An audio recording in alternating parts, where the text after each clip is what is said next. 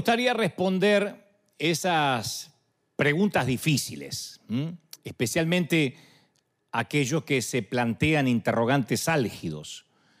He sido generoso, pero Dios no me prospera, sigo endeudado. Eh, he orado por mi pareja, por mi matrimonio, y, y todo sigue empeorando. Las ventanas de los cielos no parecen abrirse sobre mí. Y a mí me gustan las preguntas difíciles porque me obligan de alguna manera a buscar alguna respuesta. Y a mí se me ocurre que tal vez el enemigo no tenga nada que ver con lo que te sucede. Ni siquiera creo que es Dios quien lo permitió o lo provocó. Quizás el culpable esté más cerca de ti de lo que crees. Y yo sé que escuchaste esta historia miles de veces, pero aún así quiero contarte algunos detalles y necesito que me des un voto de confianza para ver esta historia con ojos nuevos. Quiero que, que te des la oportunidad de descubrir una revelación nueva, una nueva manera de ver la historia de siempre, la historia conocida, ¿no? Jonás, capítulo 1, versículo 1, relata que la palabra del Señor vino a Jonás y le dijo, anda, ve a la gran ciudad de Nínive y proclama contra ella, que su maldad ha llegado hasta mi presencia. Y la Biblia narra que Jonás se fue, pero en dirección a Tarsis para huir del Señor. Bajó a Jope, donde encontró un barco que zarpaba rumbo a Tarsis, pagó su pasaje su boleto y se embarcó con los que iban a esa ciudad huyendo, dice la escritura así del Señor. Convengamos que Jonás era un profeta, no un sacerdote. Este no es un tema menor. Los sacerdotes servían en el templo, ofrecían sacrificios, eh, dirigían la adoración. Un profeta era, era diferente, un profeta era un, un reformador, un, un activista, ¿no? un, alborotador. Los profetas como que picoteaban la conciencia del pueblo. Israel tuvo muchos sacerdotes, pero en general, en líneas generales, solo tenía un profeta a la vez, porque era lo máximo que Israel podía soportar. Y Jonás era un profeta, pero era un profeta asignado a Israel. No tenía nada que ver con otros países. Las demás naciones no, no tenían las escrituras. Los demás países no tenían el templo. No sabían de, sacrificios. No conocían a Dios. No sabían ni cómo lucía un profeta. Nínive era la capital de Asiria. Y en los siglos 7 y 8 antes de Cristo, Asiria era la gran potencia mundial del mundo conocido. Devoraba y escupía países a su antojo. Asiria ejercía el genocidio como, como, política de Estado. Y cuando Israel fue dividido en dos partes, existía el reino del norte con diez tribus y el reino del sur con solo dos tribus. El reino del norte fue capturado, básicamente vaporizado y aniquilado por Asiria. Entonces Nínive era tan odiada que el profeta Nahum la llamó la ciudad sanguinaria, literalmente. Ese era el título, la ciudad sanguinaria. Nahum dice, hay de ti, ciudad sanguinaria, eh, llena de mentira, de, violencia, dice Nahum 3.1, ¿no? Tu rapiña no tiene fin, montones de muertos, cadáveres sin fin, describe el profeta. La gente tropieza con los muertos. Ese era el cuadro general de Nínive. De hecho, Nahum profetiza la caída de Nínive. Nahum 3:19 dice, tu lesión, eh, tu herida, Nínive, es mortal. ¿Mm? Todos los que se enteren de tu destrucción van a aplaudir con alegría. ¿Dónde se puede encontrar, pregunta el profeta Nahum, alguien que no haya sufrido con tu constante crueldad, Nínive? Entonces Nínive era muy odiada por su crueldad constante, que no acababa, crónica. Cuando sea destruida, dice Nahum, la gente va a aplaudir. Se va a poner de pie y victoriará. Nahum dijo palabras fuertes, ¿no? Y condenatorias contra Nínive. Pero, ¿dónde crees que estaba Nahum cuando dijo todas estas cosas? ¿Dónde las predicó? En Israel. Él nunca se movió de Israel. Él decía las cosas desde Israel. No digo que, con esto no estoy desacreditando a Nahum, digo que Nahum dijo todas esas cosas, pero sin moverse de Israel. Y en ese contexto llega la palabra del Señor a otro profeta, Jonás. Y no le dice, predica desde Israel, cómodo. Dice, ve a Nínive, aprende a hablar el idioma asirio y deciles en la cara que están frente a mi juicio. Yo me imagino a Jonás diciendo, Señor, este, Nahum mandó indirectas. Nahum no se movió del templo. No podríamos hacer un buen live desde acá. Conectamos las cámaras, yo salgo por el celular y que lo vean, que se haga viral. No. Dios le dijo, tienes que ir. Punto final. ¿Cómo llegó la orden? No sabemos. La Biblia no, no da luz respecto. No sabemos si fue una zarza ardiente, eh, una visión, un sueño. La escritura no lo dice. ¿Las personas cercanas a Jonás sabían de esta nueva asignación? No sabemos tampoco. ¿Había una señora Jonás? ¿Había una señora de Jonás? ¿Será que Jonás eh, llegó a su casa y tuvo que convencerla? Che, gorda, no vas a creer esto. ¿Qué? Tengo que ir a Nínive. Eh, pero ¿por qué Nahum predica desde la casa y a vos te mandan a Nínive? Reclamá, reclamá por el sindicato de profetas, que Nahum nunca se movió y vos tenés que ir a Nínive. Y bueno, gorda, mandó Dios, pero ¿cómo sabes que Dios? Por estabas borracho. Capaz que una, una discusión. Nínive es el sitio al que Dios llama y a donde en algún momento no queremos ir. Yo suelo decir que cuando Dios llama, no hay tanta emoción, por lo menos en la Biblia. No es como eso que se emocionan, tengo el llamado de Dios. No, cuando Dios llama generalmente tenemos a un Moisés dubitativo, eh, a una María que no sabe de qué se trata su embarazo, tenemos a, a un José, tenemos a un montón de gente que no está del todo feliz con la asignación. Y entre ellos está Jonás. ¿Qué haces cuando Dios te dice, ve a Nínive? Ve al lugar donde no querés ir. Porque en algún momento, si caminas en este peregrinar cristiano, Dios te va a decir eso. ¿Qué vamos a responder? En el primer capítulo de Jonás, tres veces leemos que Jonás huye, no solo de su llamado, sino también, dice la Biblia, lejos de la presencia del Señor. La cosa, para no aburrirte, es que encontró un barco hacia Tarsis, el tipo, pagó su pasaje y subió a bordo. Y quiero que me prestes mucha atención porque te prometí que si me dabas un voto de confianza, un poquito de crédito, yo te iba a ver, te iba a mostrar algunos secretos, algunas gemas que están semi escondidas aquí, que hacen que esta historia se vea con ojos nuevos. Aunque lo hayas escuchado esta historia desde la escuela dominical o desde que eras chiquitito, que nada tiene que ver con cuando Pinocho escapa de Gepetto y se lo traga la, la ballena. Esta es otra historia. Jonás 1.3 dice, pagó su pasaje, subió a bordo y se embarcó rumbo a Tarsis con la esperanza, escuchá con la esperanza, de escapar del Señor. Entonces, permitime dibujarte un pequeño mapa mental. Escucha. Nínive estaba a unos 900 kilómetros al este de Israel. Tarsis estaba a 4.000 kilómetros al oeste de Israel. En vez de recorrer 900 kilómetros en la voluntad de Dios, está dispuesto a viajar 4.000 kilómetros para alejarse de la voluntad divina. Yo opino, y creo no equivocarme, que cuando uno desobedece siempre está haciendo un viaje más largo.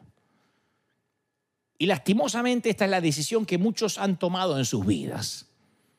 Cuando dicen, yo lo voy a hacer a mi manera, eh, sé que Dios me está mandando, pero no es el tiempo, y a mi manera más allá de que sea un tema de Polanca interpretado genialmente por Frank Sinatra, My Way, es un camino largo y arduo. Y Dios siempre quiere ahorrarnos el kilometraje adicional, las millas extra. Yo opino que los 40 años de desierto no son una obligación para todos. Porque a veces escuchamos por ahí, y el desierto hay que pasarlo. Y no, necesariamente hay que pasarlo en tres meses, pero no en 40 años. Eso depende de cada quien. Escuché por ahí la frase de que Dios no nos mantiene en el desierto, nosotros mantenemos a Dios ahí. Pero ¿querés que te diga cuál es el principal problema de Jonás? A mi humilde criterio, y creo no equivocarme en lo que Dios me dijo que te diga, el problema principal de Jonás es que tiene otras opciones un pequeño detalle que hoy en día se nos puede escapar es que el texto dice que Jonás pagó el pasaje. Y esto no es un tema menor, esto es algo importante. Porque en tiempos de Jonás, el dinero todavía era algo relativamente nuevo. El mundo antiguo todavía usaba la economía del trueque, ¿no? Y el dinero era tremendamente escaso entre el pueblo de Israel. Entonces casi nadie podía hacer lo que hizo Jonás, darse el lujo que se dio Jonás. Tenía dinero suficiente para comprar de su propio bolsillo un boleto, un pasaje para un largo viaje, 4.000 kilómetros. O sea que el tipo tenía movilidad, tenía opciones. Y este es uno de los peligros de administrar los recursos. Yo soy de mantener la idea que no todos están listos o estamos listos para administrar una red llena de peces. No todos están listos para la abundancia y para administrarla. Mucha gente obedece a Dios mientras dependa del maná diario. En todos los sentidos, ¿no? Como dijo alguien alguna vez, Señor, revélame lo que va a pasar en 10 años. No, mentira, lo que vos crees es no tener que venir a mi presencia todos los días. Y eso en términos financieros opera igual. En cuanto Dios les hace el milagro de una pesca milagrosa, hay gente que inmediatamente cambia la red llena por el llamado. Se quedan con la red y desechan el llamado. Y por esa misma razón, hay gente que siempre va a vivir al día. Porque si tiene opciones, lo primero que sacrifica es su relación con Dios. Hay gente que no está capacitada para tener opciones. Me consta, yo conocí mucha gente que en su propio país servía a Dios día y noche, todos los días, era su motivo de vida servir al Señor. Que no se le ocurriría nunca mudarse de barrio si no está entre sus prioridades que le quede cerca de su iglesia de toda la vida. Y luego viajaron a otros países, llegaron aquí a Estados Unidos. Se le abrió una oportunidad de trabajo, le, le dieron el crédito, entraron al mundo de las tarjetas y el hilo más delgado fue su relación con Dios y la iglesia. Me consta gente que supo ser fiel en Colombia, en Argentina, en México, llegó a Estados Unidos y cambiaron las prioridades absolutamente porque en cuanto tuvo opciones, el hilo más delgado fue el Señor. Tengo que trabajar domingo, no hay problema, no me congrego. O sea, que para hay gente, no digo que te pase, pero conocí gente así, que tener recursos a veces nos facilita pensar que podemos escapar de Dios porque tenemos otras opciones. ¿Mm? O lo que es peor, que no necesitamos orar porque tenemos el dinero. Sin dinero oramos todos. Cuando uno no tiene plata para pagar, no tiene otra que orar. Pero yo creo que es muy difícil que un profeta coexista con el lucro. Porque cuando uno depende de la cuenta bancaria, depende de los contadores y de la planilla de Excel, es muy difícil que doble sus rodillas para decir, Señor, necesito saber si este proyecto nació en tu voluntad? Si total tenés para pagar. Entonces a veces Dios tiene que regular sus milagros, su bendición, porque en cuanto tenemos opciones, inmediatamente nuestra humanidad nos hace eh, independientes de Dios. Tarsis fue pionera en el comercio. El comercio marítimo era, como en ese entonces, la nueva tecnología del momento. Estaban enriqueciendo algunos Así que esta frase, una nave a Tarsis, se convirtió en un símbolo de riqueza en el mundo antiguo. De hecho, aparece muchas veces en el Antiguo Testamento. Isaías 2.12 dice, porque el día del Señor de los ejércitos vendrá contra todo el que es soberbio y altivo, contra todo el que se ensalza y contra todas las naves de Tarsis. Ya lo decía el profeta Isaías. Ezequiel 25, no, perdón, 27, 25, se usa una imagen similar. Las naves de Tarsis eran las portadoras de tus productos, dice Ezequiel. Con la abundancia de tus riquezas y de tus productos enriquecías a los reyes de la tierra. las naves de Tarsis. La nave de Tarsis era el símbolo de riqueza, de, autonomía, de poder, de codicia. No era que era un tema menor, eh, la nave a Tarsis, pero pudo ser la nave a España. No, las naves de Tarsis era símbolo de riqueza. Jonás huyó para Wall Street, para Silicon Valley. Huyó para donde sabía que podía tener una opción de seguridad. Y hay otra lección más en esto de que Jonás se pagó su propio boleto. Cuando huimos, escucha, cuando huimos de la voluntad de Dios, siempre corremos con los gastos. Siempre. Cada vez que lo desafiamos a Dios, pagamos el transporte. Si iba a Nínive, Dios habría pagado el pasaje de Jonás. Tarsis, eso corría por cuenta del profeta. Muchos pagan un alto precio por su viaje a Tarsis. Por supuesto que yo también lo he pagado. Cuando Dios me decía que era para allá y yo iba para acá, ese costo lo tuve que pagar yo. Para Nínive, Dios habría pagado el, el transporte, insisto. Si uno obedece a Dios, Él siempre es un Dios informado que sabe cuánto cuesta una visión y provee lo que exige.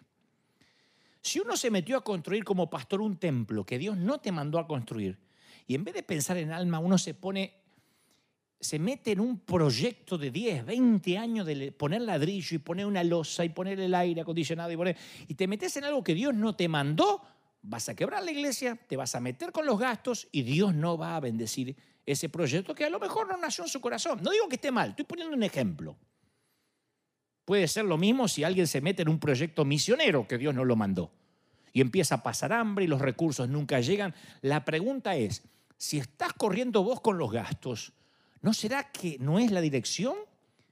O sea, y, no solo son los gastos financieros, hay gente que, que corre con los gastos emocionales, psicológicos, espirituales, incluso físicos, en meterse en algo que Dios nos los mandó o en estar justamente en la dirección equivocada. ¿Qué hace mi gran temor siempre como líder? Antes de decir enviemos dinero a este país o vamos a meternos en esto, mi pregunta es, ¿Dios quiere? Porque yo no, no puedo correr con los gastos. Si no está Dios en la ecuación, yo soy pésimo como empresario. Jonás aprendió Vos te pagás el boleto a Tarsis. Nínive, la casa paga. Nínive, invita a la casa. Tarsis, endeudate hasta la jeta. Y lo que es aún peor, cuando decidas regresar de donde Dios no te mandó, va a haber 4.000 kilómetros entre vos y el punto de partida, ni siquiera donde Dios te mandó, del punto de partida. Ni hablar de llegar a donde Dios te quería al comienzo. En otras palabras, vas a tener que hacer un viaje de regreso mucho más largo. Y yo conocí también gente, y yo también lo he hecho, ¿eh? no me voy a hacer el que orino agua bendita, yo también. Pero conocí también mucha gente torpe como yo, que en algún momento pretendió alejarse 4.000 kilómetros, no hablo de pecado, digo de hacer algo que Dios no, no nos mandó a hacer, y después queremos que Dios venga y lo arregle con un de repente. Eso es sorprendente en nuestro ámbito, ¿no? Padres que que se desconectan toda una vida de sus hijos, que, deja que los críe el iPad, que los dejan siete horas mirando internet o mm, empachate con Netflix y después los traen al altar y piden un milagro. Ore por mi hijo que me anda rebelde, Joel, Jonathan, Nabucodonosor. Pero si, si se desconectaste, ¿cómo Dios lo va a arreglar en un repente? Cuatro mil kilómetros de hacer las cosas mal. Conocí otros que nunca siembran nada, pero quieren la cosecha que no les corresponde. Si tuviste toda una vida para sembrar y no sembraste, ¿cómo vas a llegar a tu vejez ansiando una cosecha que no te pertenece en todos los órdenes de la vida, en afectos, en amor, ni hablar de finanzas? Nunca sembraste honra. Te fuiste de la iglesia dividiendo la iglesia, hablando mal del pastor, saltando por la ventana te pones tu propia iglesia y vas a pretender que tus miembros te van a honrar. No entiendo cómo no me crece la iglesia. Ya se midió, eh, yo conozco iglesias chiquititas así que se le dividieron 40 veces. Y si vas a la raíz, te das cuenta que el pastor nació de una división. Entonces pretende una cosecha de unidad donde no hubo una siembra de unidad. Si sembró división, difícilmente cosecha unidad. Entonces, queremos que de repente Dios venga a arreglar años de hacer las cosas mal. Hacen las cosas de manera ilegal por años y quieren el milagro. Y escucha este axioma, este, este proverbio. Para mí es un tótem. Algo que yo lo tengo grabado en las tablas de mi corazón, atados a mi cuello. Jamás, nunca podemos pedir que Dios bendiga una mala construcción. Nunca. Nunca Dios puede bendecir una mala construcción, algo que se pusieron mal los cimientos, algo que las paredes están endebles. No podemos decir, Señor, me da la bendición. Dios no endosa malas construcciones. No viene y arregla en un repente años de hacer las cosas mal. No estoy diciendo que Él no te perdona, porque muchas veces hemos hablado de la gracia divina de Dios. No hablo de perdón de pecados, hablo de hacer las cosas mal por años, de ir en dirección contraria a donde Dios nos manda y después querer que de repente nos teletransporte a donde debimos haber estado.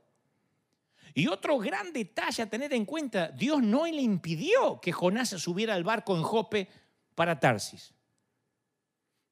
Por eso es una falacia también decir, bueno, yo emprendo, ¿viste? Si no es de Dios, que me frene que se traben las cosas. ¿Alguna vez escuchaste a alguien así? Si esto no es de Dios, que se empiecen a trabar las cosas. Como que Dios es el bombero que tiene que estar atento a que no metamos la pata. Mira, si no tengo que viajar, yo ya oré, que suspendan el vuelo, que pase algo, que esté cerrado el aeropuerto. No, no funciona así. No es prueba y error.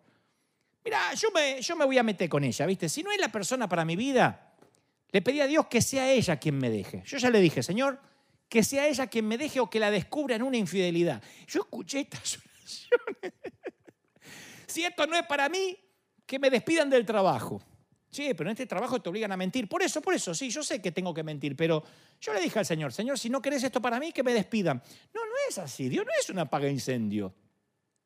Es como el chiste del rabino que decía, mira, yo le tiro las ofrendas de la sinagoga para el cielo, ¿viste? Que se agarre lo que quiera y lo que cae para mí. no funciona. Pero Dios no impide que Jonás se meta en problemas. Como no te lo impidió a vos ni me lo impidió a mí. Yo te puedo dar cátedra de las cosas que me mandé a hacer sin que Dios me lo pidiera. Muchas sí, otras no. Y Dios no me fulminó con un rayo, ni me quedé paralítico, ni me agarró un ACV. No, Dios me dejó que me alejara. Y el viaje de regreso ni te cuento. Y tuve que correr con los gastos de todo tipo, emocionales, físicos. Dios no bendice una mala construcción. Pero si Dios dijo que para allá, nosotros no podemos obedecer por aproximación. Bueno, me dijo que vaya al oeste y voy al noroeste. No. Dios se reunió con Jonás en medio de la nada para redireccionarlo. Dice, y Dios lanzó sobre el mar, me gusta esta parte porque sobre el mar un fuerte viento y se desencadenó una tormenta tan violenta que el barco amenazaba con hacerse pedazos. No sé si logras entender que esto no es una metáfora. ¿Sabes lo que es sentir que el, barco, que, que literalmente la nave parece una cáscara de nuez y se va a romper? Y yo te pregunto, porque ya nos conocemos desde hace año y tres, año y tres meses o desde antes incluso, algunos nos conocemos hace 30 años. Y si las circunstancias adversas en tu vida no tienen que ver con el enemigo, sino con malas decisiones que tomaste en algún momento, ¿lo pensaste? Capaz que decisiones que tomaste hace meses o años, décadas. Y eso desencadenó una tormenta sobre tu vida, porque algunas tormentas duran años y años y años. Yo dirijo mi mensaje a los que están ahora aferrados en estribor al palo y dice, una tregua, por favor, vengo 10, 20 años remando. Y cuanto más fuerte remás, más te alejas de la orilla. Cuanto más luchás por unificar tu finanza, más te endeudas. Cuanto más te esforzás por restaurar la familia, peor. Y te digo algo entre nosotros. Escucha, que quede acá. No creo que el diablo sea tu problema en este caso. Este mensaje va para, va para los que están luchando contra el viento del Espíritu de Dios. Ojo, porque sea una tormenta no necesariamente proviene de Satanás. Porque aquí te estoy dando un ejemplo de un viento que Dios desató. Y si estás luchando contra los vientos del Espíritu, viste que lo más fácil es decirte, vamos, reprendan el nombre del Señor, ato la tormenta, Padre, ato la tormenta en el nombre del Señor. Y si no, si, si, si no te la mandó el diablo y la mandó Dios, ¿cómo la vas a atar? Y dice las escrituras que teniendo por sus vidas los desesperados marineros, que eran todos inconversos, ateos, pedían ayuda a sus dioses. No te pierdas esto que está maravilloso. Pedían ayuda a sus dioses, con minúscula, ¿no? Y lanzaban la carga por la borda para aligerar el barco. Los marineros estaban arrojando todas sus esperanzas al mar cada uno rogándole a su propio Dios. Uno era musulmán, el otro era, qué sé yo, este, eh, puede, puede, haber sido judío, este, judío ateo. Había de todos los tipos, ¿no? Bueno, el único hebreo ahí era Jonás, pero se me ocurre, porque no quiero mencionar ninguna religión en particular, como que las estoy teniendo como, como necesariamente una secta, no necesariamente. Pero en su mundo, cada grupo étnico o tribal tenía su propia deidad. Y esta tripulación es un grupo muy diverso, muy, muy, muy ecléctico, muy multicultural, en el que se despliega un pluralismo religioso fascinante, porque cada uno empezó con su Dios, cada uno, dice la Biblia, le oraba a su Dios. Claro, cuando el mar está tranquilo, cualquier Dios común y chiquito alcanza. Un crucifijo colgado en el limpia parabrisa o en el, espejito, eh, algo en la billetera, alcanza. Una estampita alcanza. Cuando la tormenta golpea, todo el mundo desea que alguno de esos pequeños dioses resulte ser real, sirva para algo. ¿Mm? Yo he tenido que aprender con dolor que cuando tienes en tu equipo, escucha, cuando en tu equipo tienes a un polizonte, te mete todo el barco en problemas. Y vaya que yo tuve un par de polizontes en el barco varias veces. Yo decía, ¿por qué no prosperamos? ¿Por qué no podemos comprar la arena? ¿Por qué no podemos enviar gente? Y, de repente empecé a buscar y me daba cuenta que en el medio del campamento tenía un polizonte. Esto no significa que en la iglesia haya gente perfecta. Esto es un hospital para gente rota, ¿no? Pero yo tuve que decirle a mi liderazgo, hablo del liderazgo, no queremos polizontes en River. Todos tenemos que remar hacia la misma dirección o alguien tiene que ser echado a los tiburones. cuando tenés un polizonte a bordo, por más buenas intenciones que tengas, se te va a hundir el barco. Y alguien necesita oír esto, algún ministro necesita hacer una limpieza en el liderazgo fuerte. No, es que te hace tantos años, es que por ahí después la gente se va a doler, pero se te empieza a hundir el barco, macho. Uno que está remando para el otro lado, uno fuera de la voluntad de Dios, en el liderazgo, no en la gente. La gente tiene derecho a congregarse y andar como pueda hasta que Dios haga la obra. Estoy hablando del liderazgo. Jonás está durmiendo en un barco turbulento, sin la ayuda de Dramamine. El tipo está durmiendo, la mona, el capitán está atónito. Le dice a Jonás, ¿cómo podés dormir, macho? Me encanta la versión Dios habla hoy de este versículo que le dice, ¿qué haces aquí, dormilón? Me encanta. Es lo que dice el, capitán a Jonás. ¿En qué estás pensando? Levántate y ora a tu Dios. Quizás nos preste atención y nos perdone la vida. Vos sabés que esto a mí me sorprende mucho. ¿Vos sabés que hay gente anestesiada a las aguas turbulentas? Anestesiada. Hay una tormenta alrededor y los tipos están como viviendo en vez de la Vía Láctea en Andrómeda, ¿viste?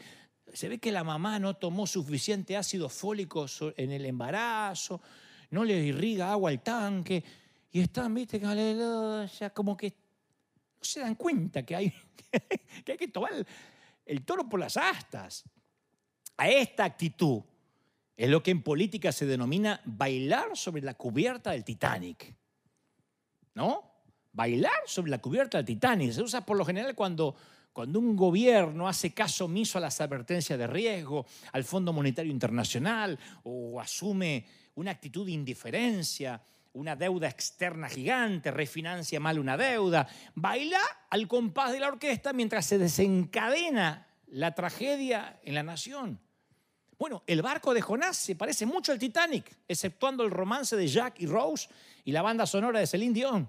Pero es igual. Y esto es la ironía. El capitán, escucha, pagano y gentil del barco está pidiéndole al hombre de Dios que ore. El mundo pidiendo la manifestación de los hijos de Dios. El pagano hace lo que hacen los profetas. Actúa y hace un llamado a la oración. El pagano hace un llamado a la oración. Che, cada uno busque a su Dios. No entenderé mucho de esto, ni sé cuántos dioses hay, pero por la duda, oren todo, alguno va a responder. Y el profeta hace lo que hacen los paganos, dormir cuando es el momento de orar y actuar. A mí me hace acordar mucho a lo que sucedió en algunos sitios durante la pandemia. Pero no voy a explicar más. Si alguno entendió, y si no, pide que alguien le explique en casa. Los marineros echan suerte para identificar el problema. Y la suerte indica que el problema es Jonás. Se compró todos los números, Jonás. se, sortea quién va a tirar a los tiburones y Jonás se sacó todos los números. Los marineros le preguntan, ¿cuál es tu historia? Y Jonás responde, soy hebreo y temo al Señor, Dios del cielo, quien hizo el mar y la tierra. Y esto los aterroriza a los marineros. Literalmente el texto dice, y las personas sintieron gran temor y le dijeron, ¿y qué es esto que nos has hecho? Porque ellos sabían que él huía de la presencia del Señor, porque él se los contó. Él se los había declarado. Entonces los marineros inconversos hasta este momento ven lo que puede hacer el poder de un Dios verdadero. Están llegando a conocer al Dios de Jonás en este barco de Tarsis en medio de una tormenta. Y uno de los motivos por el cual creen en Dios es porque ven lo que Dios puede hacer con un cabeza hueca como Jonás. y esta será una conversión masiva de ateos en medio de alta mar. Y es el fracaso de Jonás lo que Dios usa para acercar a estas personas a la fe. Increíble. Esta gente no se hubiese convertido nunca si no fuera por el cabeza hueca este que está en el barco. A veces la iglesia huye de Nínive y Dios abre una puerta en un barco a Tarsis en medio de una pandemia. A veces la iglesia se esconde y Dios abre una puerta rumbo a Tarsis. Acá hay un santo desobediente en un barco lleno de pecadores que ahora están temerosos de Dios. Y los marineros le preguntan a Jonás, ¿qué tenemos que hacer con vos? ¿Qué tenemos que hacer contigo para detener esta tempestad? Y el tipo, que está en su juicio cabal, será un dormilón, desobediente, pero sabe lo que hay que hacer, dice, échenme al mar y volverá la calma. Jonás dice, lo mejor acá es el suicidio, o mejor dicho, que me maten estos, ¿no? La eutanasia. Jonás dice, termino acá. Ni siquiera voy a ir a Nínive, obviamente, porque no quiero ir, pero por lo menos termino mi vida como un mártir. Yo sé que soy el único culpable de esta, de esta terrible tormenta. Y sorprendentemente los marineros no lo hacen, por lo menos en primera instancia. La Biblia dice que los marineros remaron con más fuerza para llevar el barco a tierra, pero la tempestad era tan violenta que no lo lograban. Escucha, a mí esto me partió la cabeza, me voló la tapa del cerebro. La vida de estos tipos estaban en peligros, pero no quieren sacrificar la vida de este hebreo desconocido. Es asombroso porque estas son las escrituras hebreas. Estos marineros en el barco hacia Tarsis tienen más compasión, más humanidad verdadera con el profeta hebreo que la que tiene el profeta hebreo con la gente de Nínive. Tienen más gracia estos tipos que se acaban de convertir, que acaban de conocer a Dios, más gracia que Él, que tiene años de caminar en fe. Y a veces Dios tiene que darnos una buena cachetada, una buena bufetada, para demostrarnos que en ocasiones hay más gracia entre los inconversos que nuestras propias iglesias. Como dice allí Ávila, si no diga, si no dice gloria a Dios, diga ay. Por eso tenemos que ser muy cuidadosos al juzgar quiénes son los buenos, quiénes son los malos, quiénes están del lado de Dios y quién no está del lado de Dios. Porque a Dios le fascina cerrar bocas de los creyentes jueces o que se consideran jueces. Ahora dice la Biblia, y esta es una de las cosas que se escapan, claro, porque como está todo lo del pez y esas cosas, hay detallitos que se nos pasan por alto, pero es fascinante. Ahora los marineros tienen una reunión de oración. Jonás 1.14, ya cada uno no está con su estampita, con la virgencita, este, con la crucecita. Ahora todos están clamando al Señor, Dios de Jonás. Entonces clamaron al Señor, Dios de Jonás. Oh Señor, todos juntos, al mismo Dios. No nos dejes morir por el pecado de este hombre. No nos hagas responsable tampoco de su muerte. Porque ellos pensaron, si desató Dios esta tempestad solo porque este cabeza hueca no obedeció, lo llegamos a matar, ¿qué nos va a pasar? Oh Señor, has enviado esta tormenta sobre él y tú solo sabes por qué.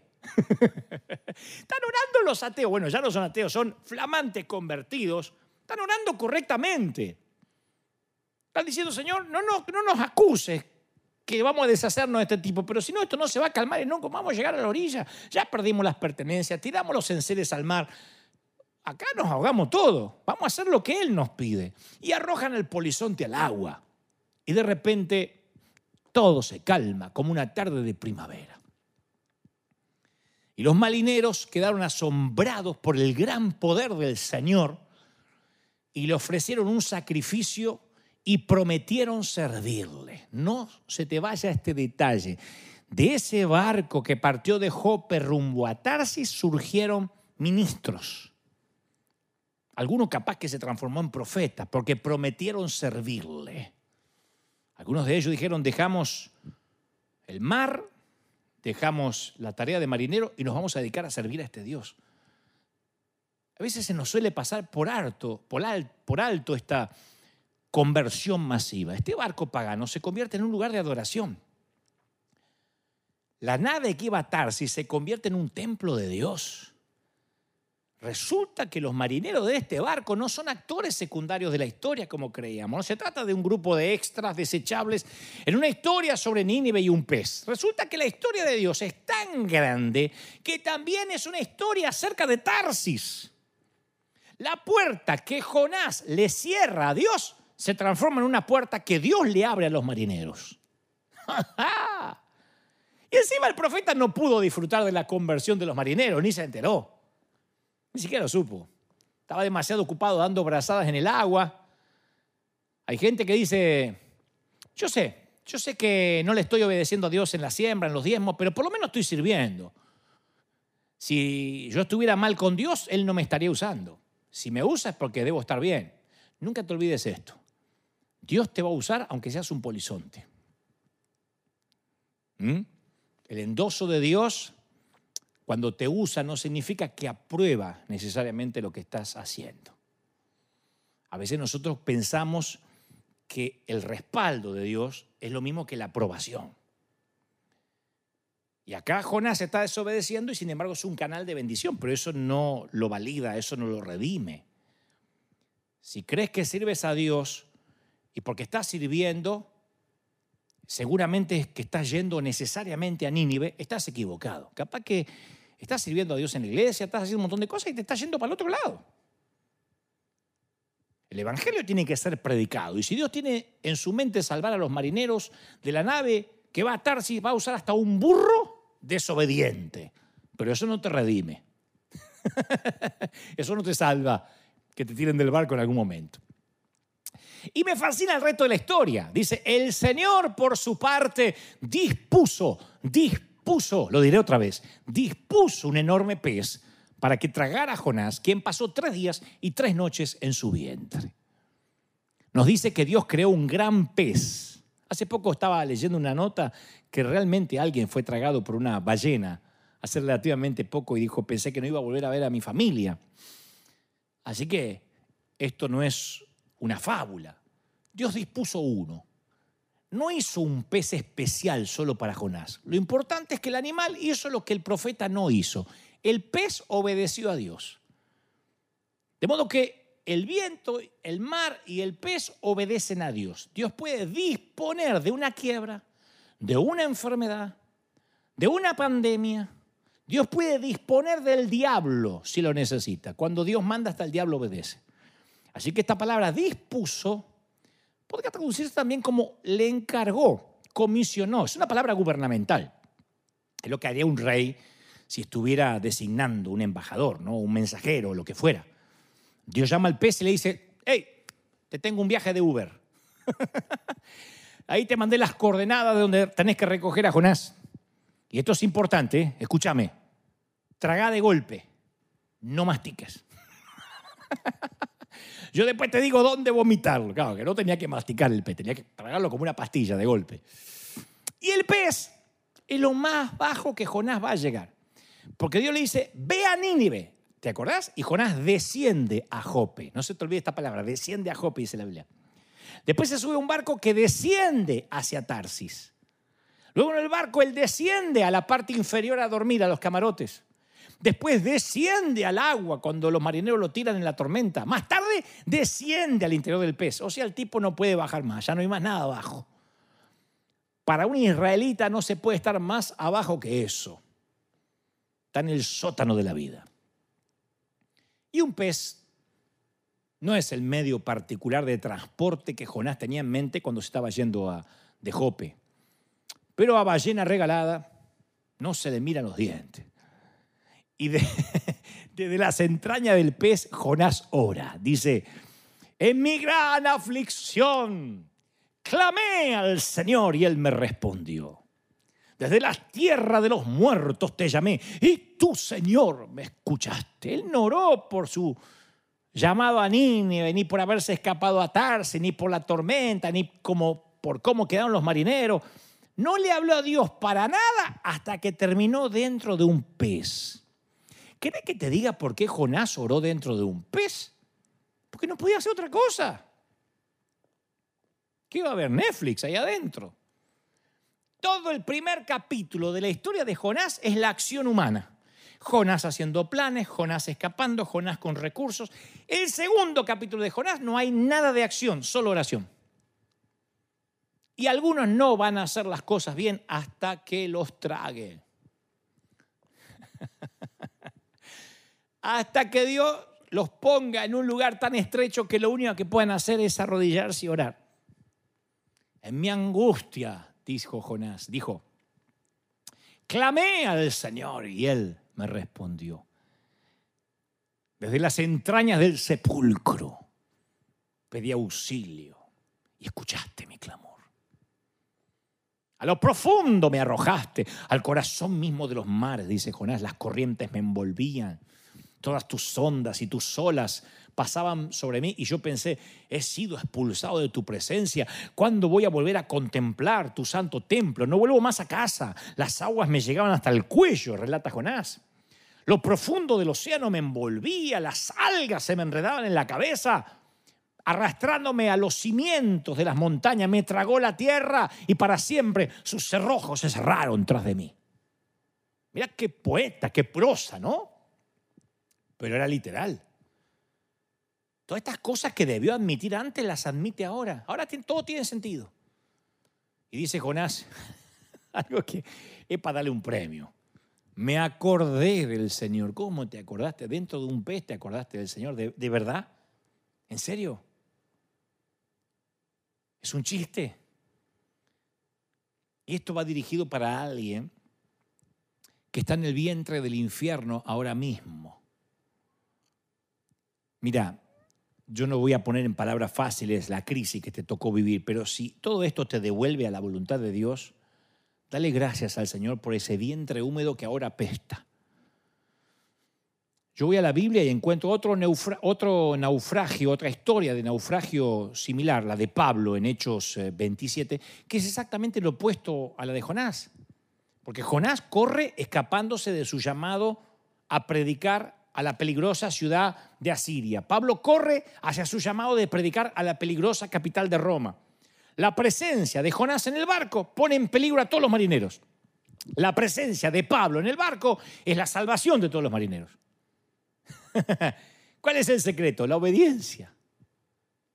Jonás es liberado del pez al tercer día. Y en la Biblia, el tercer día es un, un esquema, ¿no?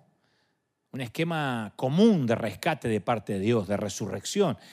De modo que si uno no conoce la historia, esperaría que Jonás viva un evento espectacular de rescate, una visitación del ángel Gabriel, eh, la vuelta a casa en un carro de fuego, la teletransportación instantánea. Pero no es lo que sucede. Jonás 2.10 dice, entonces el Señor dio una orden y el pez vomitó a Jonás en tierra firme. Le agarraron las arcadas al pez, ¡plac! y lo lanza. Yo me pregunto siempre por qué los traductores de la Biblia a nuestro idioma no eligieron una palabra más decorosa, ¿viste? Más eclesiástica. Digo, para no decir vomitar. Quizá porque la palabra hebrea todavía es más gráfica que lo que es la palabra vómito en nuestro idioma. Y el autor quiere asegurarse de que el lector entienda lo que pasó. Jonás no fue transportado por un ángel a pesar de que se arrepintió. No es un personaje heroico cubierto de gloria, es una figura ridícula que ahora está cubierta de cóctel de camarón, aderezo de atún. Jonás parece un personaje de comedia. Algunos estudiosos han dicho que esta historia posiblemente, no, tiene que ser una fábula. No, el propio Jesús redimió la historia cuando dijo en, en Mateo 12:40, así como Jonás estuvo en el vientre del gran pez durante tres días y tres noches, el Hijo del Hombre estará en el corazón de la tierra durante tres días y tres noches. Lo dijo Jesús.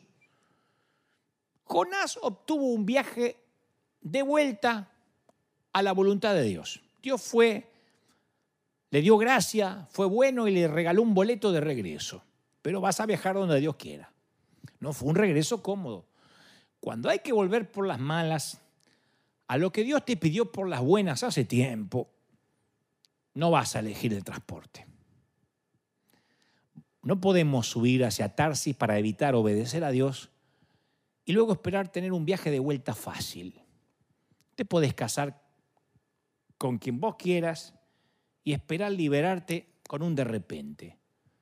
No podés emprender un trabajo que Dios no te mandó a trabajar y esperar que del cielo te levante una mañana y, ¡oh! y el milagro pasó. Este es un principio que a menudo olvidamos. Es la parte del proceso que no queremos fallamos y después queremos un ajuste menor para que todo funcione como antes. Hay gente, como dije hoy, que espera que todo sea maravilloso de nuevo solo porque dijeron, I'm sorry, ay, perdón, ya pasé al altar y pedí perdón, ¿qué más? Bueno, hay que arreglar 10 años, 20 años de hacer las cosas mal. No podés irte en otra dirección sin recibir unos cuantos golpes en el viaje de vuelta. Es más, cuanto más permanezcas en ese barco rumbo a Tarsi, más largo y agitado va a ser el viaje de vuelta. Yo quisiera decirte, no, esto es un instante. No estoy hablando de perdón, digo de las consecuencias. A ese viaje se le llama consecuencias.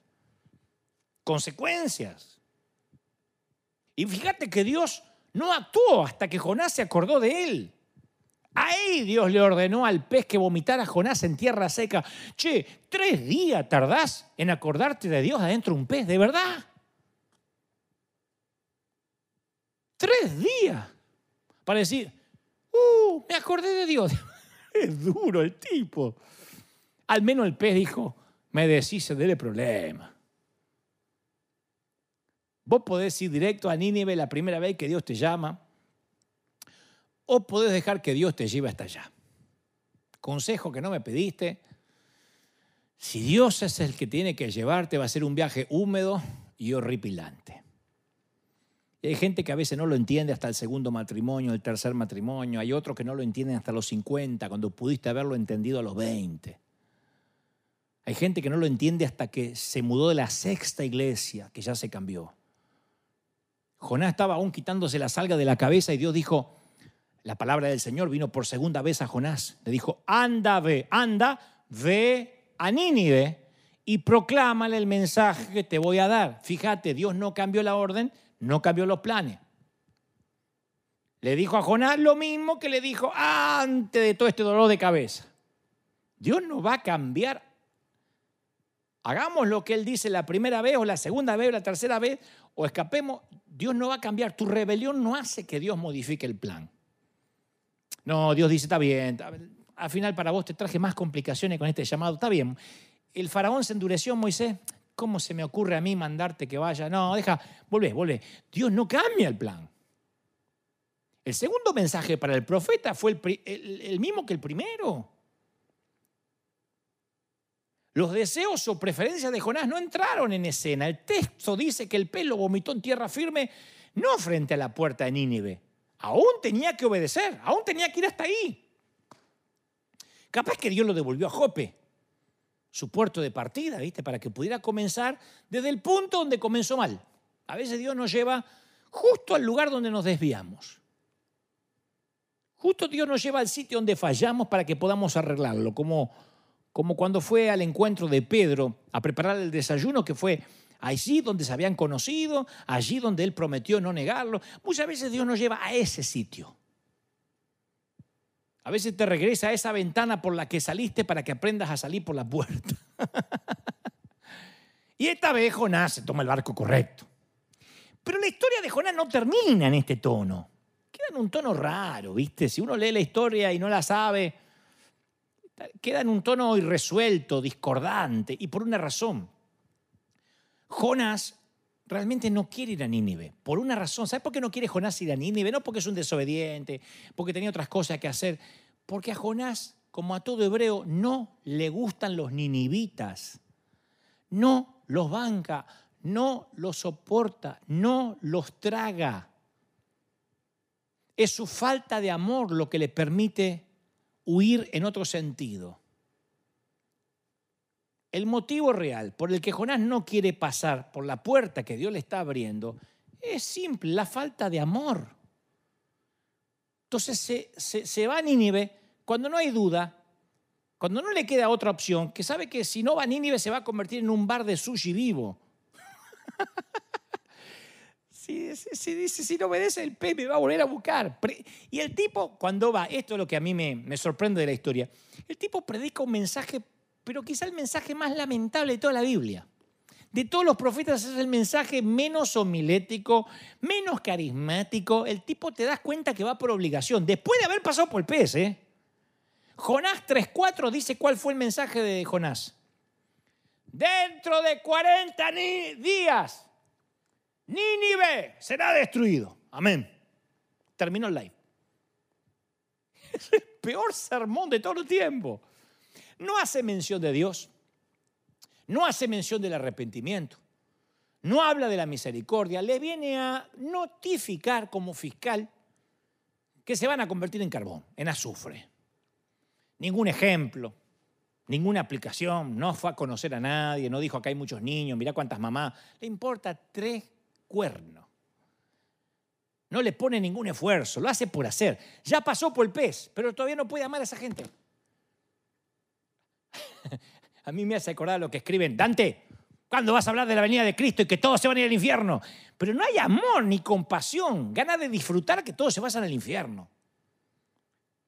Y entonces sucede lo más extraño de todo. Por eso la historia se pone buena, casi con tonos de comedia. Dios tiene más gracia y favor que aquellos que predicamos su nombre, obviamente. Dios no solo le tuvo paciencia a la rebelión de Jonás, sino que lo reincorporó a su ministerio como profeta. Ojo, ¿eh? Tampoco es un tema menor. Por mucho menos que esto, algunos no lo dejamos pasar ni por la vereda de la iglesia. Dios lo reincorporó. Por cosas menores que esto liquidamos a alguien por internet. Yo creo en la reincorporación de los hombres y mujeres de Dios que fallan. Yo lo creo. Pues yo soy el producto de la gracia. Yo soy el producto del favor, de las oportunidades. Si por cada metida de pata a mí me hubiesen sacado, yo entre otras cosas no estoy acá. Lo discutiremos en otro momento, en otro mensaje, pero yo creo en la restauración, incluso para un, a un ministro caído. Vale más restaurar a un ministro que cayó que empezar con uno nuevo. Yo no quiero perder toda esa experiencia, todo lo que vivió con el Señor, porque tropezó. Es un soldado herido que a mí no me conviene rematar, me conviene sanarlo. ¿Mm? Dios puso, además de restaurarlo en su ministerio, Dios puso en manos de Jonás uno de los avivamientos más grandes de la historia humana. Dios conmocionó esa ciudad malvada desde el palacio del rey hasta el corral de las ovejas, literalmente. El mensaje de Jonás, aunque era escueto, eh, un poco díscolo, eh, sin mucha gracia, llegó a las altas esferas del gobierno. El rey mismo, dice las escrituras, se vistió de, silicio y, ordenó que cubrieran con, con ceniza todo el que se moviera en Nínive, todo, todo, hasta los animales. Estas personas malvadas clamaron a Dios en arrepentimiento, al igual que lo habían hecho hace unos días los marineros que estaban yendo a Tarsis. ¿Qué hace Dios? Su carácter no cambia. Dios perdona a la ciudad. Lo cual nos enseña que nuestra idoneidad o la falta de capacidad nunca es un problema cuando Dios abre una puerta. El peor predicador puede hacer que la gente se convierta si el Espíritu Santo obra. Dios ve el arrepentimiento de Nínive, se llena de compasión y dice, sí, los voy a perdonar. Jonás 3.10 dice, cuando Dios vio lo que habían hecho y cómo habían abandonado sus malos caminos, cambió de parecer. Y Jonás, que ve todo eso, uno piensa que se va a emocionar el tipo. Predicó, predicó mal y encima predicando mal se convirtió en todo. Pero dice la Biblia, y todo esto a Jonás le pareció lamentable. Qué lástima. Qué lástima. Qué lamentable. Qué lamentable. Con cara religioso. ¿Viste los que te dicen, qué lamentable, qué lástima? También aparecen muchos ahí en internet. Qué lástima. Le cayó muy mal, se enojó mucho. Jonás no puede aceptarlo. Ahora Jonás no puede dormir. Él mira a Nínive arrepintiéndose, perdonada por Dios, y dice, y esto desagradó grandemente a Jonás, muy grande. Se calentó el tipo. Lo que es buenísimo para Dios, la gracia para Nínive, es muy malo para Jonás, porque no deja de ser un religioso sin recuperar. Jonás 4.2 dice, entonces Jonás le reclamó al Señor. El tipo viene de un pez y le reclamó al Señor. ¿Viste que te dan ganas a esta altura de aplastarlo al tipo? Pero no quiero que te enojes con Jonás, quiero que veas la paciencia del Señor con gente como Jonás, porque somos muy parecidos a Jonás. Le dice, Señor, ¿no te dije antes de salir de casa que ibas a hacer esto precisamente? Te lo dije. Oh, no te lo dije. Escúchalo. Ahí está. No te dije antes de salir de casa, ¿eh? ¿Eh? Por esto no quería, ¿eh? Por eso me fui a Tarsis. Porque sabía que eras un Dios misericordioso, compasivo, lento para la ira, lleno de amor. Todo lo que sabía de Dios y no lo predicó. Hubiese dicho estas cosas en Nínive Vengo a hablarle de un Dios lento para la isla, misericordioso. No, se van a morir todos, le dijeron. Van al infierno. Los voy a ver arder. Y ahora dice, yo sabía por eso, porque está dispuesto a perdonar y no destruir a la gente. Quítame la vida ahora, prefiero estar muerto y no vivo, dice el tipo.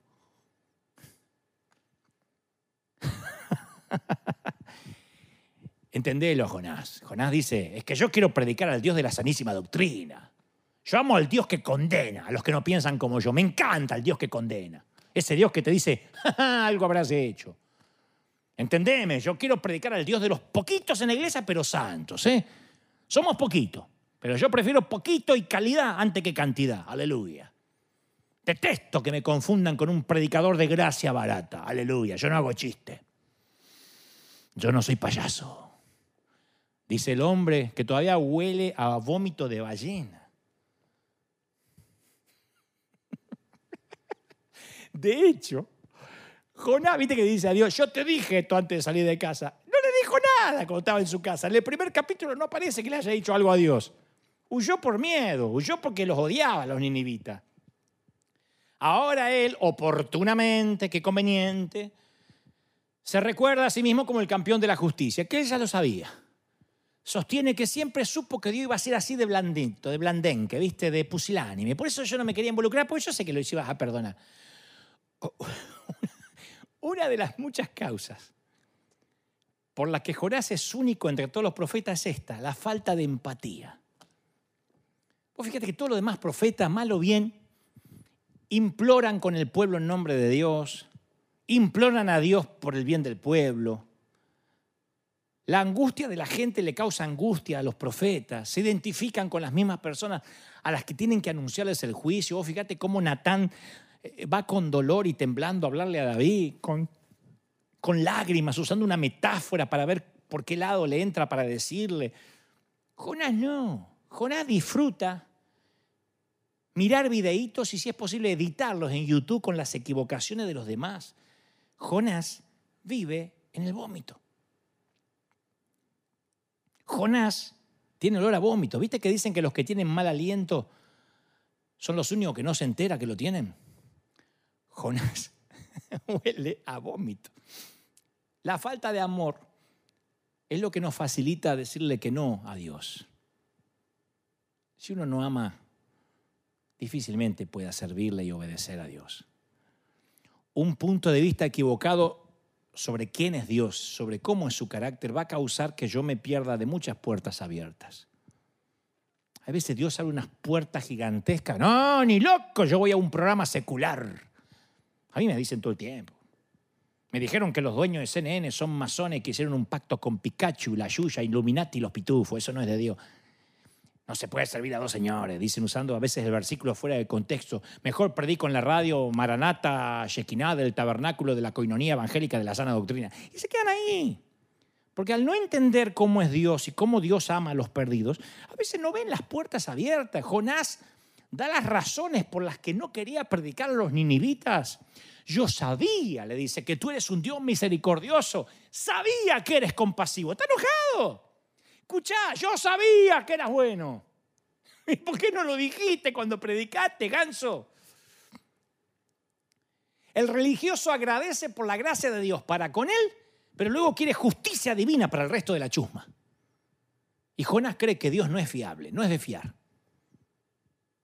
Él piensa como mucho, está bien que con solo confesar a Cristo como Salvador uno es salvo, pero yo no me fío en eso. Muy barato, muy barato. Vamos a encarecerlo un poquito, le vamos a agregar unos requisitos para que tampoco venga cualquiera a la iglesia, sino esto va a ser un viva la pepa. Yo sé que la cruz te salva, pero vamos, la cruz y congregarte. La cruz y el diezmo. Está bien, la cruz, pero le vamos a agregar el bautismo, la célula, obedecer al líder y pedirle el permiso al pastor para visitar otra iglesia. La cruz más un vestido decoroso y una buena corbata. Y lo único que dice Dios es, no hace falta más nadie que yo. Le dice Dios a Jonás, en Jonás 4:4, cuando lo ve enojado, yo sabía, yo dice, ¿te parece bien enojarte por esto? ¿A vos te parece bien? ¿Viste cómo dicen las madres? Ah, el Señor se enoja, ¿le parece lindo? El Señor está enojado, ¿está enojado Señor? Oh, está enojado, que sos bueno. Y Jonás no contesta. Le aplica a Dios la era, la, era, digo, la ley de hielo. Dios le dice, ¿está bien enojarte por esto? le hace jetita a Dios, Jonás vuelve a huir a Oriente, al oriente de la ciudad, y se queda con esperanza de grabar con el celular que la ciudad sea quemada. Se sienta en un lugar donde ve la ciudad y dice, no, no, tarde o temprano esto van a meter la pata y Dios lo va a fulminar. Además quedaba mal él, porque él dijo, Dios los va a fulminar. Y ahora Dios se arrepintió y él quedaba como falso profeta, ¿entendés? Él sí o sí, si Dios no lo fulminaba, ponía la bomba a él. Entonces Dios, que sigue, ese día estaba de humor, Dios. ¿Viste cuando vos tenés un empleado que es vago, pero te cae simpático? y decís, está bien, pero... Y entonces te tomás con humor. El Señor proveyó una planta frondosa que creciera ahí donde Jonás se sentó, que extendió sus hojas sobre la cabeza de Jonás y lo protegió del sol. Le trajo alivio, Jonás estaba muy agradecido por la planta. Pero Dios también proveyó un gusano porque a Dios le obedecen las ballenas y los gusanos. Cuando Dios tiene un plan, las ballenas y hasta los gusanos obedecen. Hay gusanos más obedientes que algunos de nosotros. Le dice al gusano, tengo otro viajecito de Uber para vos. La ballena no, está bien, anda a descansar, para vos. Anda y matame el árbol. Al día, siguiente el gusano se come el tallito de la planta, de modo que la planta se le marchita. Cuando el sol se intensifica, Dios provee un viento. Fíjate, Dios como, yo me imagino a Dios así moviendo, trayendo viento, poniendo efectos especiales. Trago un viento del oriente abrasador para que soplara sobre Jonás. ¿Viste eso viento caliente?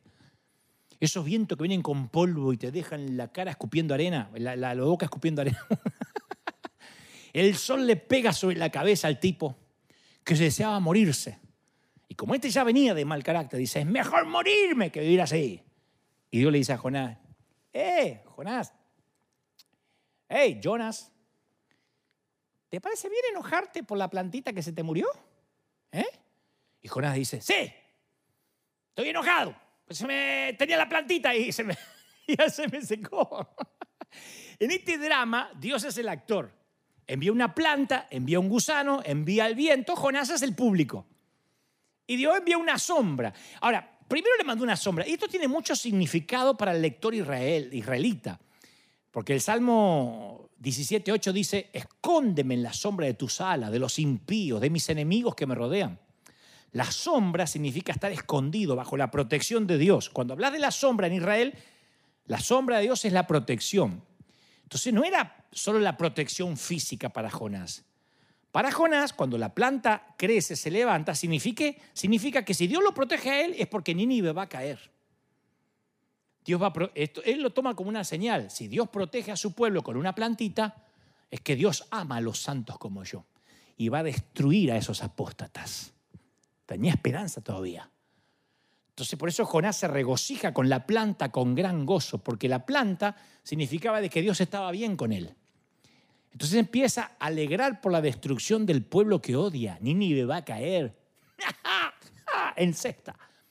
Pero voy a decir algo que incomodará la teología de alguien. Dios no ve las categorías de personas como yo y como vos. Dios no dice, uh, los argentinos kirchneristas son mis preferidos. Uh, me gusta esa clase de personas porque son pentecostales. Pero los católicos de allá yo los detesto. Mm, aquellos otros los voy a dejar morir. Total, son chinos. Son todos parecidos, hay muchos. Son chinos. No voy a andar muriendo en la cruz por un chino. Uh, no, aquellos no me interesan mucho porque la verdad que ni los conozco esa tribu. No, las personas importan para Dios. Las personas deprimidas, las personas cultas, las ignorantes, las personas divorciadas, las personas que tienen ideas políticas distintas a vos, los pastores, los curas, los rabinos, las personas conservadoras, las liberales, los musulmanes, los ateos le importan a Dios, los de la nueva era, todos colores, los asiáticos, los hispanos, los caucásicos, los afroamericanos, los homosexuales, los heterosexuales, los viejos, las personas le importan a Dios, cada una de ellas. Dios le dice a Jonás, tú te apiadaste, te apiadaste perdón, de la planta por la que no trabajaste ni hiciste crecer. Y yo no me voy a apiadar de Nínive, la gran ciudad que hay más de 120 mil personas que no saben distinguir entre su mano derecha y su mano izquierda y también muchos animales. ¿Y sabe qué me sorprende? Ahí termina el libro de Jonás. Ese es el último versículo, cuando Dios le dice, ¿Vos te pensás que yo no me voy a apiadar de ellos? Se terminó. La historia no tiene final, simplemente termina con Jonás, mírame, con Jonás sentado ahí, ahí, ahí. Jonás está sentadito ahí, así, esperando con el celu grabar cómo se quema la ciudad.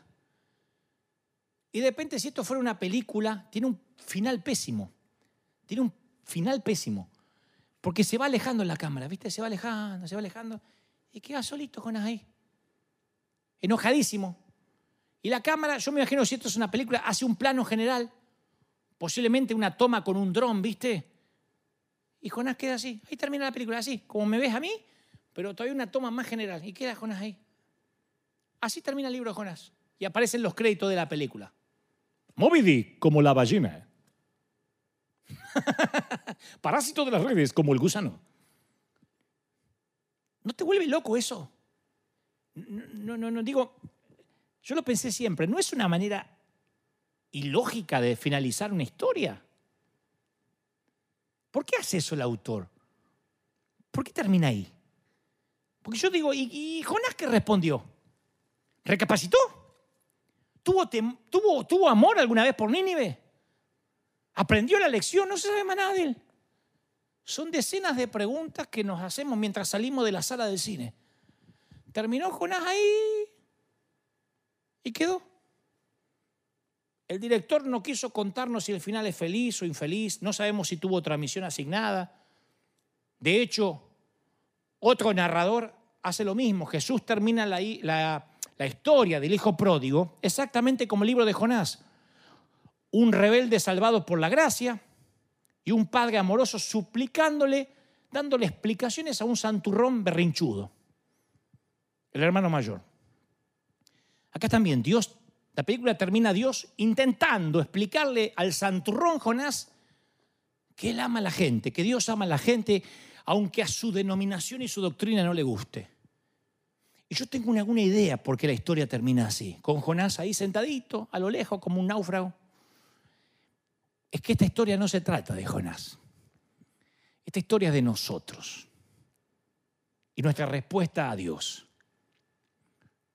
Un gran artista sabe que cuando uno deja una historia inconclusa, después las personas no se pueden ir y descartarla rápido. Un director que deja una historia abierta es cuando quiere asegurarse una secuela, ¿no?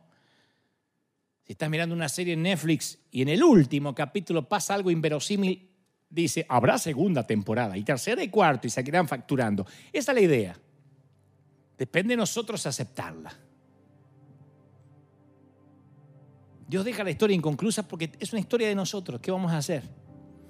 ¿Sabes? Desde marzo del 2020, yo he estado parado acá, mal, bien, con dolor de cabeza, sin dolor de cabeza, con buen humor, con pésimo humor. Cada domingo yo no falté un solo día a la cita, ni traje algún invitado para reemplazarme, nunca. ¿Por qué? Porque le dije a nuestra congregación que se mantengan en posición hasta una nueva orden. Y yo personalmente, habiendo dicho esa consigna, sentí que no era justo que yo me tomara un, un domingo sabático.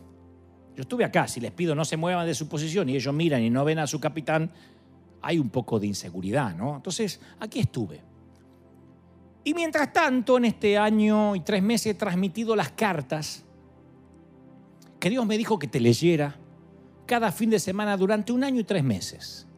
Lo único que hice como camarero fue traer la comida del chef a la mesa. No preparé el menú. Y estoy convencido que Dios permitió este tiempo para que muchos vieran a Jesús con ojos nuevos, a Dios con un renovado asombro. ¿Mm? Sea lo que sea, así como muchos han sido alimentados, otros tantos. Me consta que ahora están sentados bajo un árbol seco, maldiciendo el pequeño gusano del COVID, maldiciendo el gusano del virus, enojadísimos, preguntándose por qué el virus cerró las iglesias y los gobiernos nos metieron en cuarentena y por qué este virus de porquería se llevó la vida de muchos pastores, pero a la vez esperando grabar con el celular la caída de los que no piensan como Él.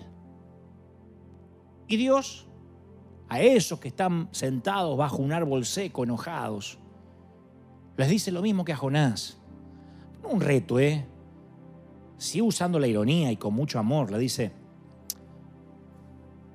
vos te apiadaste, te llenaste de piedad, te apiadaste por una iglesia que se cerró, por la cual ni trabajaste ni hiciste crecer porque la iglesia no es tuya.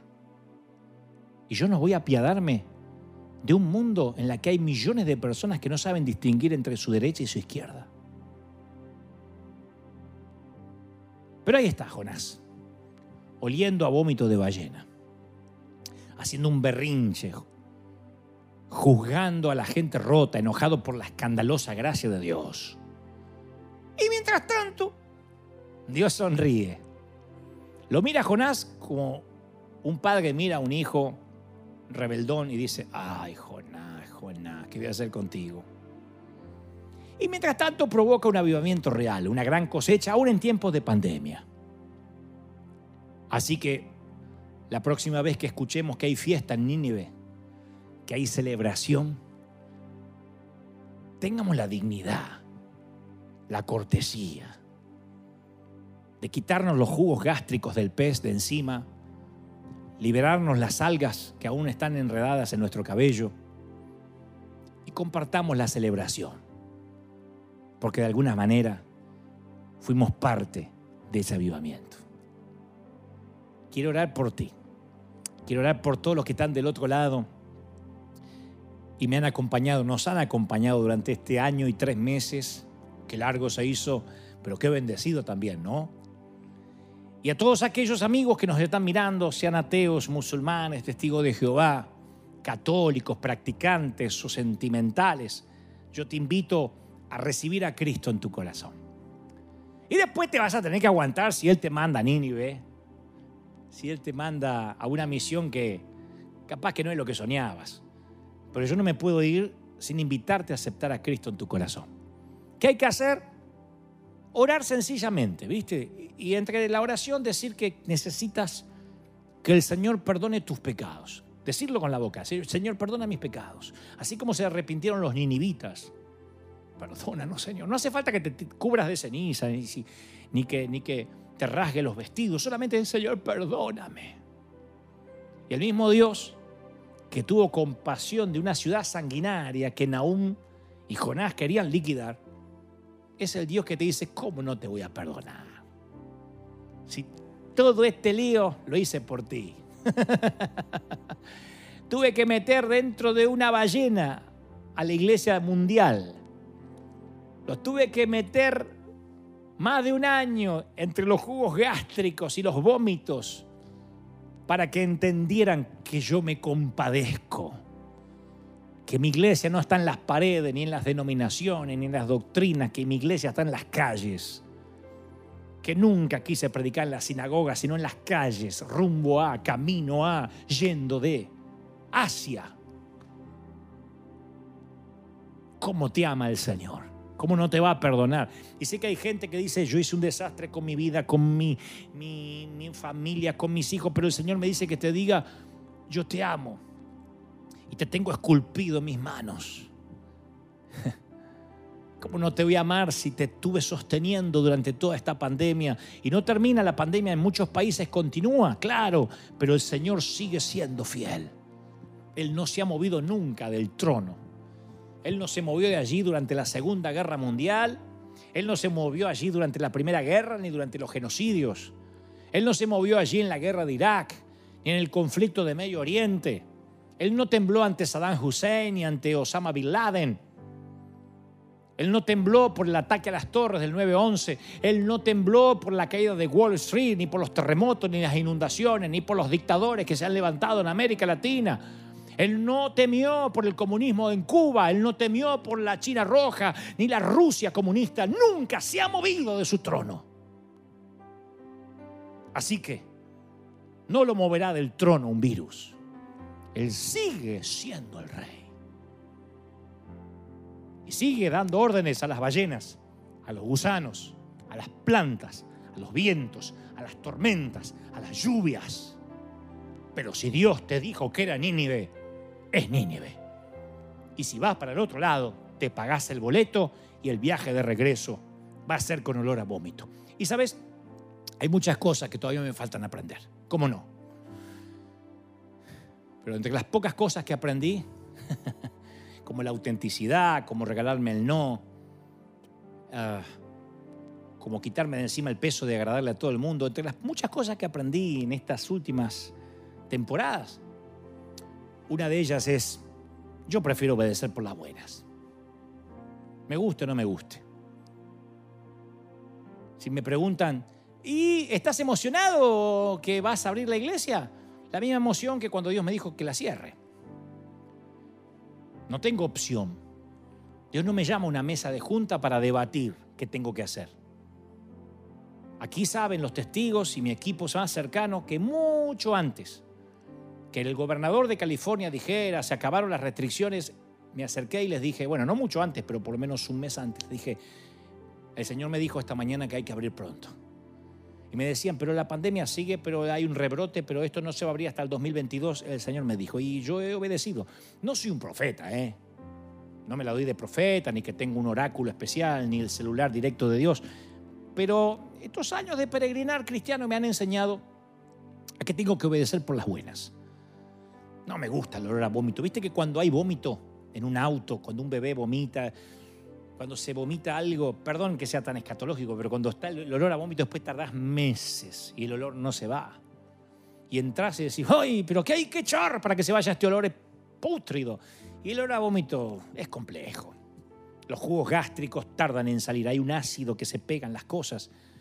Y yo he olido a vómito durante mucho tiempo. Ya está. Ahora prefiero oler bien. Ahora prefiero oler a perfume y que la gente diga, estoy seguro de que está obedeciendo a Dios.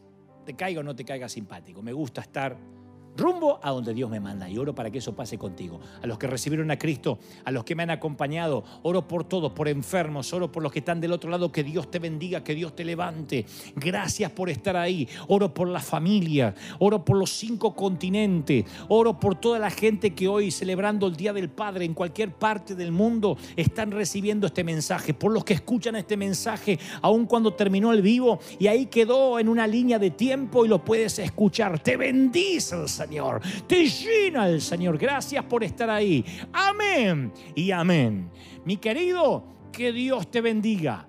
Te veo aquí en siete días. Ahora sí, volvemos todos, Dios mediante. Dios mediante, aquí vamos a estar la semana que viene. Tres servicios, nueve de la, noche, de la mañana, de la noche, nueve de la, de la mañana, 12.30, 4 de la tarde, 1.30 California, en la transmisión al mundo. Pero estos son los horarios, 9, 12.30 y 4 de la tarde. Señores, volvemos todos, volvemos todos. Gran fiesta, gran, aquí gente rota, hospital del alma, esta gente que necesita a Cristo, todos invitados para la gran fiesta de reapertura de esta experiencia única. Que Dios te bendiga, que Dios te guarde y nos vemos aquí pronto. Y la transmisión, por supuesto. Chao y que Dios haga resplandecer firme como talón de oso, escuadrón de búsqueda en combate contra las filas invasoras, su rostro sobre ti. Chao.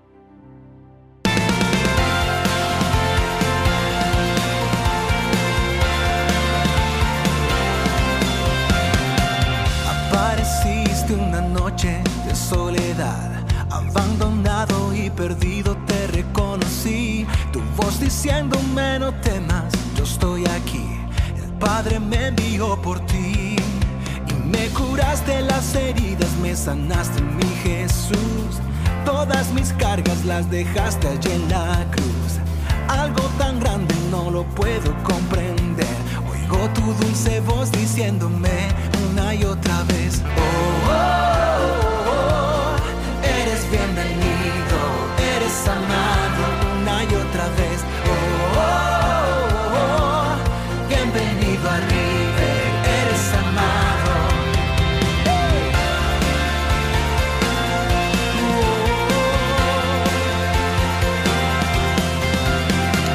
Apareciste en una noche de soledad, abandonado perdido te reconocí. Tu voz diciéndome no temas, estoy aquí.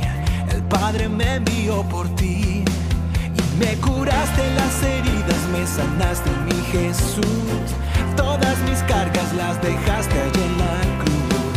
Algo tan grande no lo puedo comprender. Oigo tu dulce voz diciéndome